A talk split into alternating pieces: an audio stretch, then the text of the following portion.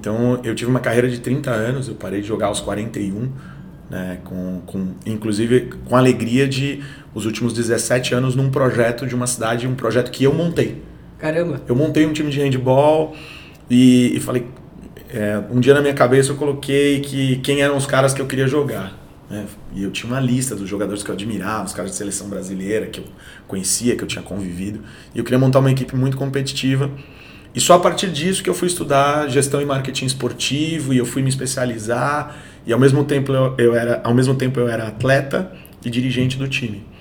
E esse projeto começou em 2002 e ele foi até 2017. Caramba, 15 anos. 15 anos e se tornou uma das equipes de handball referência e uma das equipes mais vitoriosas do Brasil. E assim, é, capitão de seleção brasileira, encerrou a carreira lá, Caramba. jogadores ícones de toda uma geração de handball. Os caras uhum. queriam jogar no handball Mogi. Então, a, a, a, gente até brinca um pouco que se uma equipe começar agora, começar, uma equipe de handball começar agora no estado de São Paulo, só em 2034 ela empata com a gente em termos de e ela não pode perder. Em termos de. ela... o negócio foi. Foi, foi. A gente montou um, uma questão assim muito bem estruturada que teve um impacto social muito grande na cidade. Isso também é uhum. muito importante falar. Eu montei um projeto na época chamado Mãos na Bola, que foi para dentro das escolas municipais. Então a gente conseguiu fazer uma, uma, uma intervenção social também muito grande. Cara, foi, foi, uma, foi uma piração isso aí. Foi um capítulo da minha vida muito grande que me lançou para várias outras esferas de, de conhecimento. De... E tem muita casca de banana nesse negócio, né, cara? E, e a questão de podcast, quando ela vai pro ao vivo, então, você vê o que aconteceu com os caras lá. Eu vi no Instagram, ela tem um discurso muito forte. É. Mas eu pensei, ah. Então, Matheus. Tipo, é... é que assim, o que eu vi foi muito inocente. Tipo assim, ah, todo mundo quer ser uma terceira opção. Não, não no mau sentido, mas tipo assim, quer fugir de Lula e Bolsonaro, né? Sim. Quer, sim. Ser, quer, ser, quer ser, tipo assim, eu sou a pessoa pra você fugir dos dois. Sabe? Que tem gente que não quer, muita gente não quer votar nenhum dos dois, na verdade. É que, vai votar no menos pior. É que a parada tá. Não sei nem se isso aqui vai, editor, depois você vê aí. Depois você se vira é, aí. É, se vira aí que isso aqui, o papo já tá indo pra esse, pra esse lugar. Mas é, eu, eu tô escrevendo um livro, né? Eu tô, eu tô, terminando um livro sobre isso. Não, é, o livro já tá, num, já tá numa reta final e o nome do livro é Enquanto Você Dormia. Legal. Cara, eu vou te dizer, é, é, essa ideia do livro surgiu numa conversa de política na sala do Theo. Uhum. E batendo papo, falando de política e tal. O Theo sempre me ativa muito, me lança muito para essa, essa parada. Uhum. E, e, sabe que eu sou dessa esfera, meu chamado tem a ver com isso. E aí ele falou: então você precisa escrever um livro.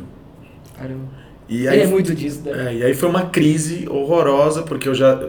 Esse livro eu, eu tô encaminhando para finalizar ele agora mas eu já escrevi ele quatro vezes, porque Nossa. eu termino, começo a revisar e eu falo, hum, não, de novo, de novo. Ah, mas é normal. É, então, tipo, e... É um livro. E sempre, é sobre isso, né? É, é, porque eu falo que... Por que, que é enquanto você dormia? Eu, eu traço duas linhas do tempo. A linha do tempo da minha história, junto com os acontecimentos políticos da minha juventude e, e tudo que aconteceu na política enquanto a igreja dormia. No Brasil funciona assim, o Mateus é um cara político, é um cara famoso, eu sou inimigo do Mateus político. Aí eu vou e protocolo uma denúncia contra o Matheus de um crime de corrupção, nananá, e eu coloco tipo, uma... cadê o dinheiro? Cadê isso aqui? É, não cadê então, o Matheus, Matheus rachadinha, o Matheus funcionário fantasma, o Matheus isso, aquilo e tal. E, e aí eu pronto, eu protocolo isso. A hora que eu protocolo isso no Ministério Público, um protocolo no MP, ele é tipo um boletim numa delegacia. Eu posso sair daqui e abrir um BO numa delegacia dizendo, o Matheus me deu um soco, me ofendeu, foi xenofóbico, homofóbico, tudo fóbico, e eu faço um boletim contra o Matheus. O delegado não vai vir aqui te prender, vai te chamar para te ouvir. Sim. Vai falar, Matheus, e aí? O Matheus vai falar, não, nada. Eu vou falar, então, então, pronto, encerrado o BO aqui. Reinaldo, você tem como provar? Não, não tenho. O delegado não vai chegar e falar sua palavra contra dele. Não, vai ser quem tem prova. Indício de autoria e materialidade. Reinaldo, você tem como provar que o Matheus fez isso? Não, não tenho. Mateus, e aí? Não, não fiz. Pronto. Ao acusante cabe o ônus da prova. Isso é um princípio do direito. Sim. Então, assim, se eu estou te acusando, eu tenho que provar que você está fazendo. Uhum. Então, isso seria claro assim. O, uma denúncia no Ministério Público é tipo esse BO. Aí eu vou e faço uma denúncia gigante contra o Matheus. Porque o Matheus isso, o Matheus aquilo, o Matheus aquilo outro, lá, lá, lá, lá, lá. Só que no Brasil, quando eu faço essa denúncia no MP, eu já divulgo nas redes sociais E aí como é que essa notícia sai? Mateus está acusado de corrupção, assim, assim. Mateus denunciado, acusado de corrupção. E aí eu coloco a matéria toda lá. No entendimento do brasileiro que não é ensinado na escola como é que funciona o, o ordenamento jurídico, ele já acha que o Mateus já está com o pé na cadeia. Né? Com, o Mateus está com o pé na cadeia já. É.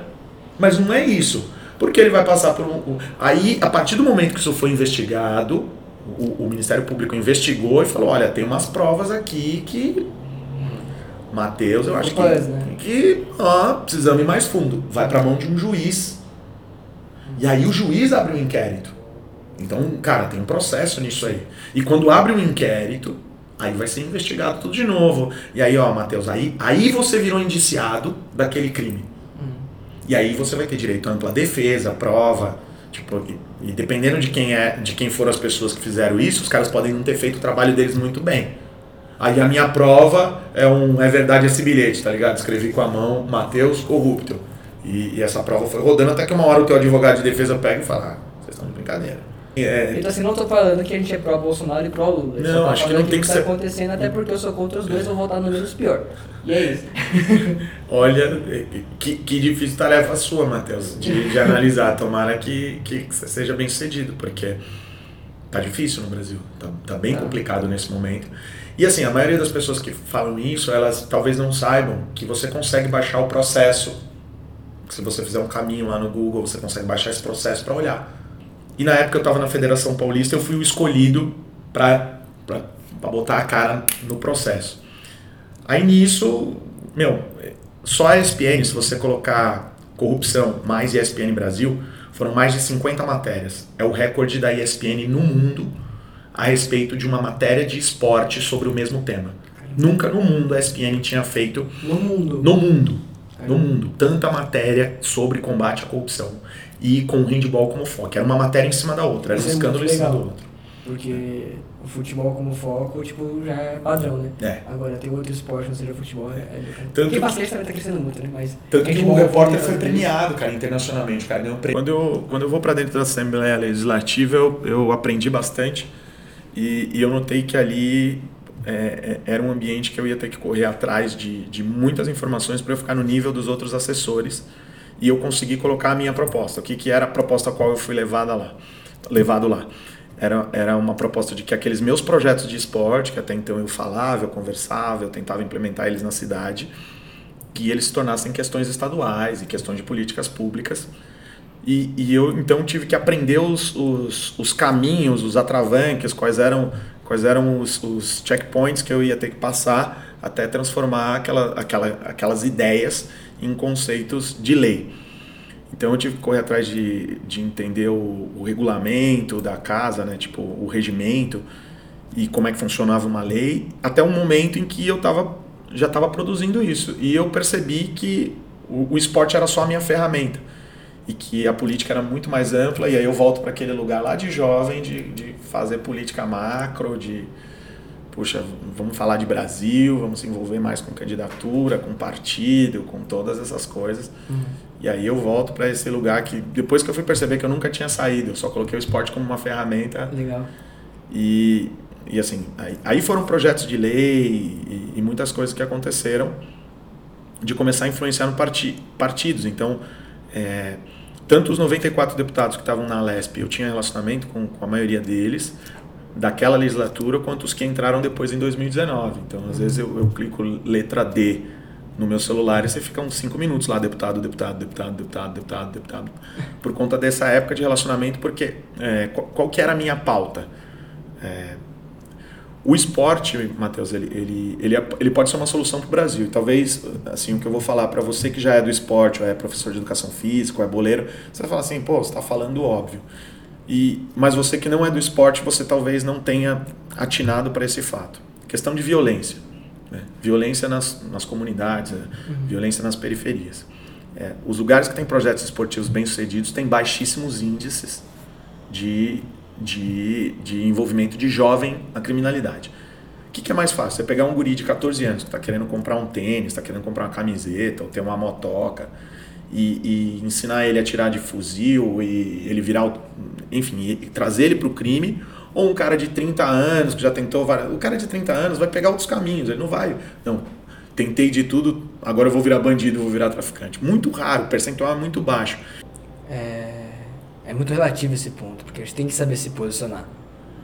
Em política, em, em religião. Porque, por exemplo, eu como, eu como cristão, pô, a gente, como posso dizer... Vou falar um negócio aqui que vocês, vocês, você vai entender, o pessoal vai entender também. É, a disciplina do muçulmano inspira. É. Eu vou ter que orar em direção a não sei aonde, vou ter que fazer tal coisa. Eu não sei as práticas do muçulmano, tá? Mas tem várias aí que os caras, tipo, são muito regrados. Eles fazem, tipo, ai, vou ter que fazer que merda. Não, tipo, os caras fazem por prazer.